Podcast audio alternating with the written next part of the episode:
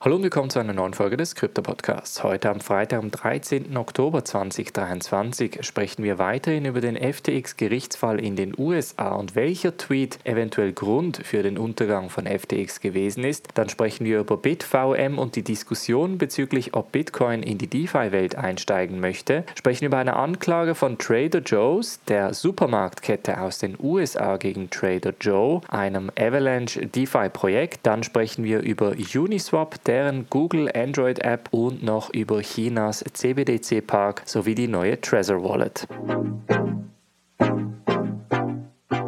Springen wir in diese erste News Story und zwar gibt es jetzt ein neues Dokument bezüglich wann genau die Mitarbeiter von Alameda erfahren haben, dass FTX Kundengelder verwendet wurden. Und zwar gibt es ein Audiodokument, bei welchem Caroline Allison, die ehemalige CEO von Alameda Research, etwa 15 Mitarbeitern von Alameda ganz klar sagt, dass sie unter anderem bei FTX eine Art Kreditline gehabt haben, bei welchen sie einfach Gelder abheben konnten, ohne irgendwelche Konsequenzen. Das heißt, es wurden auch Gelder abgehoben, bei welchem ganz klar eigentlich auch deklariert war, dass es Kundengelder gewesen sind. Das Verrückte dabei ist, dass die Mitarbeiter an diesem Punkt erst davon erfahren haben und bis dahin eigentlich komplett blind agiert haben. Nur Caroline Ellison, aber auch der FTX-CEO Sam Bankman-Fried wussten von diesem Problem, aber auch teilweise das FTX-Management, welche eigentlich auch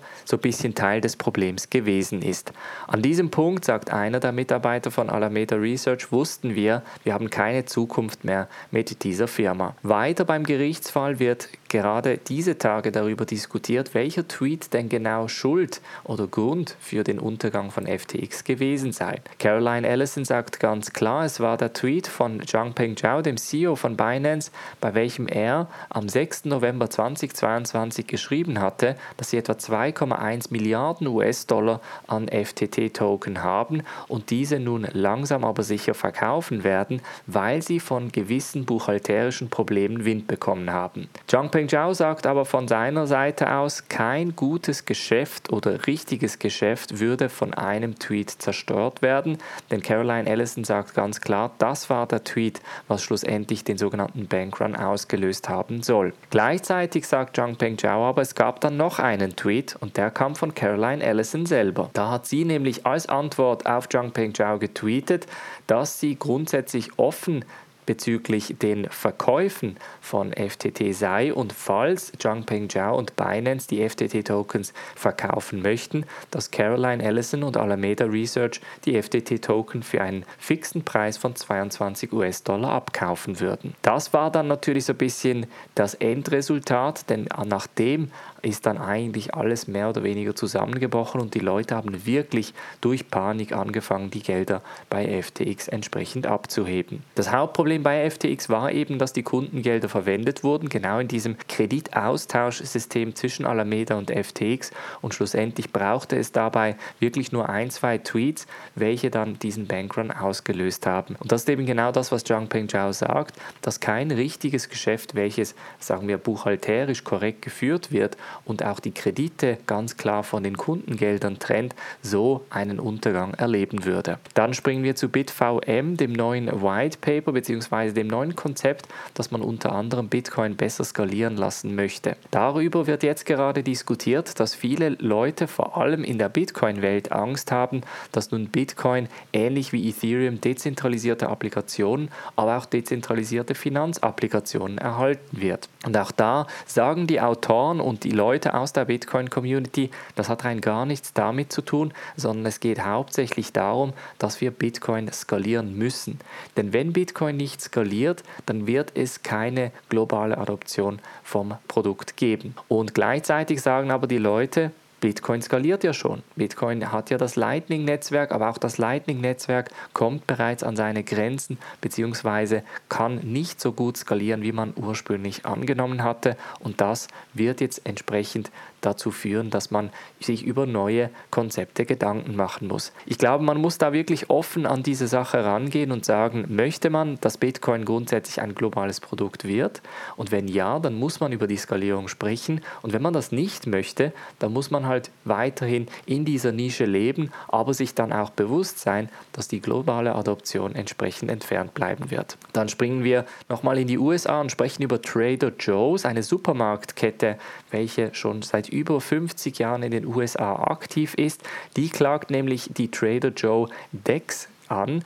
Die Trader Joe Dex eine dezentralisierte Börse, ursprünglich aus dem Avalanche-Ökosystem, welche nun auch andere Chains unterstützt. Trader Joe's, die Supermarktkette, sagt ganz klar, es wurde ganz klar der Name verwendet, aber auch die Farben, also das Rot aus dem Brandname, welches bei Trader Joe XYZ grundsätzlich gebraucht wird. Jetzt gibt es rein rechtlich gesehen da so eine Unterscheidung, die da sagt, wenn du eine auf der einen Seite, sagen wir, Supermarktkette hast und auf der anderen Seite ein Finanzprodukt und du nicht wirklich in der gleichen Industrie bist, darfst du tendenziell den gleichen Namen verwenden, weil es quasi keine Mischbarkeit gibt. Wenn du jetzt aber eine zweite Supermarktkette startest, die ein gleiches Branding hat, sagen wir gleiche Farben, ähnlicher Name etc., dann kannst du das rechtlich eher geltend machen. Allerdings ist jetzt in diesem Fall natürlich die Situation, dass Trader Joe rein von der Industrie her halt aus der Kryptoindustrie kommt und dass das eventuell auch negative Konsequenzen für die Supermarktkette haben könnte. Deshalb läuft jetzt dieser Gerichtsfall an und es wird auf jeden Fall eine spannende Sache. Dann springen wir zu Uniswap, denn Uniswap lanciert das Android Wallet als Beta für Google Play. Man hatte ursprünglich schon Anfang dieses Jahres die iOS-App rausgeben wollen im April, musste dann aber wochenlang warten, bis dann schlussendlich Apple das Ganze angenommen hat. Jetzt gibt es die Wallet-Applikation auch für Android in einer Beta-Version und das Ganze Ganze wird nun ermöglichen, dass die Leute eine Art mobiles Wallet effektiv nutzen können. Das ist eine coole Sache und ich glaube, dass genau das braucht es, nämlich Leute, die mit mobilen Applikationen grundsätzlich auch Herr und Meister ihrer eigenen Kryptos sein können. Wir bleiben gleich noch beim Thema Wallets und sprechen über die neuen Trezor Wallets. Die haben nämlich das sogenannte Keep Metal bzw. Safe 3 Wallet herausgegeben, bei welchem ein Teil des Wallets auch aus Metall produziert wurde, um so natürlich auch die Sicherheit und die Nachhaltigkeit zu gewährleisten. Ganz interessant ist, dass Trezor gleichzeitig eine Art Metallstück angekündigt hat, um unter anderem die Seed Phrase abzuspeichern. Auch diesbezüglich gibt es so ein bisschen die Überlegung, dass wenn dein Hardware-Wallet versagt, dass du immer noch eine Art physisches Backup hast, das natürlich gegen Wasser, Feuer und andere Katastrophen geschützt ist, sodass du nicht quasi auf das Papier vertrauen musst. Diesbezüglich hatte ich vor knapp ein bis zwei Jahren ein Interview auch mit einem Autor gehabt, bei welchem wir darüber diskutiert haben, wie man denn Bitcoin und Kryptowährung am besten vererbt, beziehungsweise was es da für Möglichkeiten gibt. Das Ganze kannst du dir auf YouTube beziehungsweise als Podcast dann noch anschauen. Und zum Schluss sprechen wir noch über China, denn die machen einen industriellen Park im Bereich CBDC in der Nähe von Shenzhen auf, mit dem Ziel unter anderem Banken, Firmen, aber auch Bewohner in die Region zu bekommen und somit natürlich die CBDCs voranzutreiben. Das Ziel ist es, wie gesagt, mit Krediten, und das kann bis zu ein- bis zweistellige Millionenbeträge in US-Dollar sein, den Firmen zu geben, um ihnen auch dann noch zusätzlich mit günstiger Miete oder sogar kostenloser Miete eine Art Industriezweig zu fördern und aufzubauen. Die CBDC in China, also der digitale Yuan, ist schon jetzt bereits relativ stark verbreitet, braucht aber nach wie vor noch im Vergleich zum traditionellen Yuan ein paar Prozent mehr, um wirklich Mainstream zu werden. Und das das ist eines dieser Efforts. Inwiefern die CBDC dann den globalen Handel regieren wird, das ist eine ganz andere Frage. Ich glaube, momentan versucht China vor allem lokal die CBDC durchzubringen, um vor allem auch die Vorteile einer CBDC lokal zu nutzen. Das war's von der heutigen Folge. Wir hören uns am Montag wieder. Ich wünsche ein ganz schönes Wochenende. Macht's gut und bis dann.